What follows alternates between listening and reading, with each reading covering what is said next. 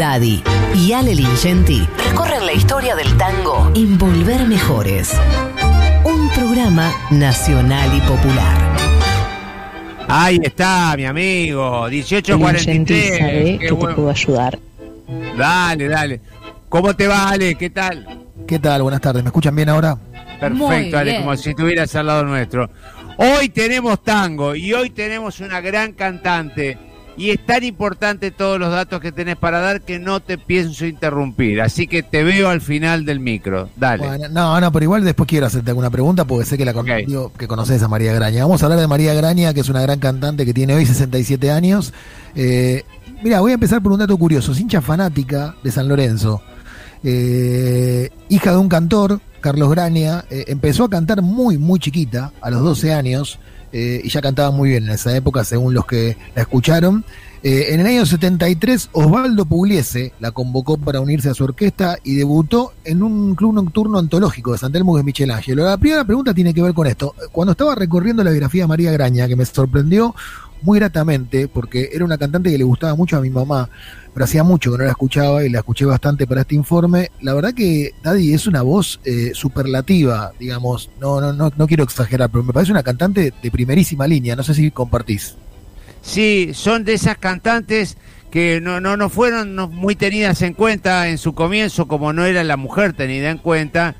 Y, y como toda artista que sufre, llegó un momento de, de mucho, que fue un puñado de dolor, María Graña, por cosas que le pasaron en la vida, entonces empezó a cantar a través de ese dolor. Y me parece que ahí fue redescubierta por una cantidad em- enorme de gente joven que ahora la he escuchado, entre ellas la Chipi, que es fanática a muerte este, y, y militante de María Graña.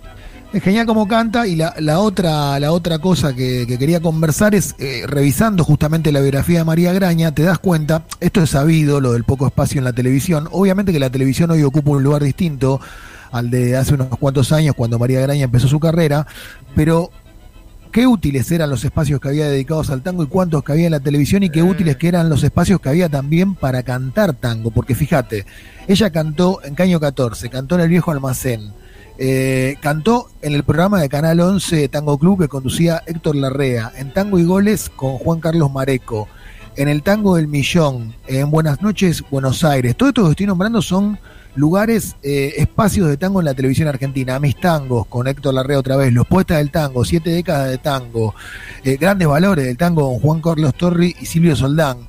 Y los lugares que te nombré, Caño 14, el viejo almacén, desaparecieron. Michelangelo, si, si no me equivoco, que estaba enfrente de la trastienda, también está medio moribundo, ¿o no? Sí, sí, se había quedado como lugar de eventos. Bueno, eh, fue una gran figura también la Botica del Ángel. Era un- una cantante que estuvo mucho en televisión. eh, y Esteban Morgado, que para mí es un gran guitarrista y que trabajó Sí, sí. mucho en la última etapa de la carrera de Sí. María Graña, dijo: acompañar a María Graña es como jugar al fútbol con Messi. Eh, Pugliese, Pugliese, otro gran digamos, conocedor del género, dijo las interpretaciones de María demuestran una sensibilidad en los distintos momentos emotivos que exigen la letra y la música, una sensibilidad extraordinaria.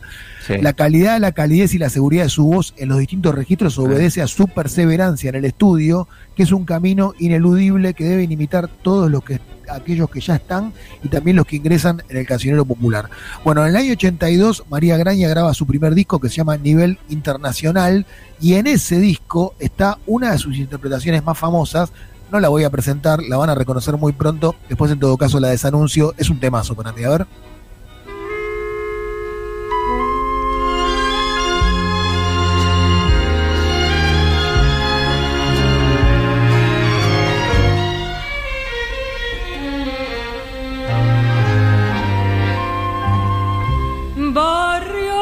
Belgrano, caserón de Texas, ¿te acordás, hermano, de las tibias noches sobre la vereda?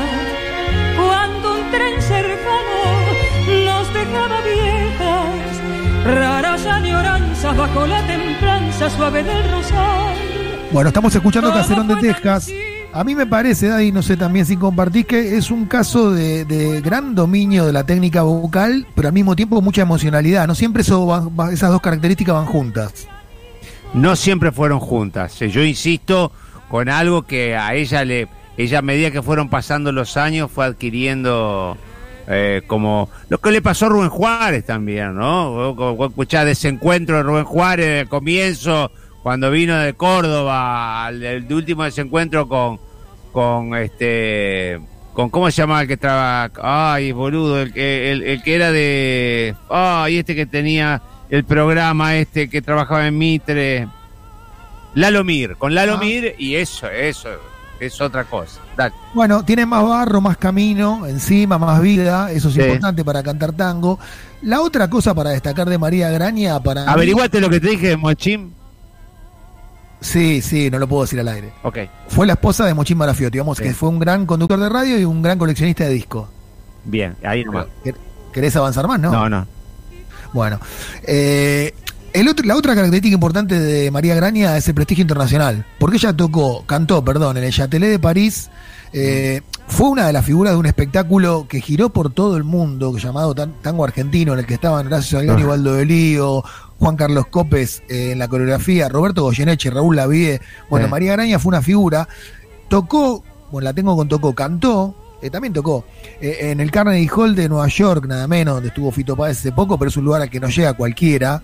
Tocó también en la calle Broadway. Eh, y después, bueno, eh, volvió a la Argentina y cuando volvió a la Argentina, hace poquito, lo último, digamos, que, María Graña hizo muy importante fue, ya hace unos 10 años, en febrero de 2011, un ciclo inolvidable, cuando resurgió el espectáculo tango argentino en la sala 36 Villares. Fue una gran idea, porque es un lugar de la Avenida de Mayo muy, muy lindo, con Esteban Morgado como como acompañante. Vamos a escuchar a una gran cantante argentina, que es la negra Mercedes Sosa, hablando de, María Graña. Y fíjense, escuchen bien lo que dice la negra Sosa, que no es un elogio de cualquiera. Y después la escuchamos a María Graña, un fragmentito cantando la canción Nada, que le salía tan bien y que la grabó en su momento con Mercedes Sosa. Nada, nada queda en tu casa natal. Solo telarañas que ganan ya. Es muy linda esa, sí pero en la voz de María es mejor. Yo le digo la verdad. Yo siento a veces que yo canto bien, pero yo le digo a usted, como cantante, la voz de María es mejor.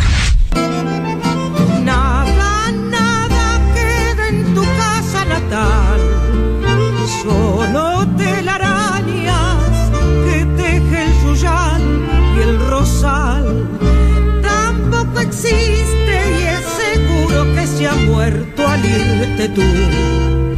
Todo es una Para cerrar, mientras escuchamos a María Graña, Daddy, tres cosas. Eh, le preguntaron alguna vez, ¿sin mujeres ingratas habría tango? No, dice, ni boleros, ni rancheras, ni gran parte del flamenco.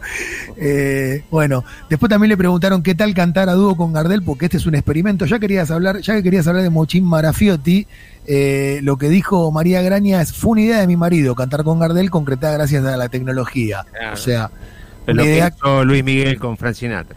Exactamente. Y justamente, mirá lo que son las cosas, cómo se alinean los planetas, ¿con quién más cantaría a través del tiempo? Y ella dice, con Frank Sinatra. Me sé todas las canciones, además las escucho cuando estoy melancólica. Ni que lo hubiéramos preparado, Daddy.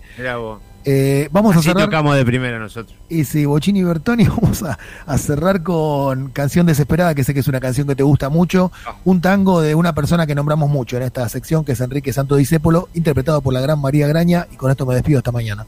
Chao, loco, gracias.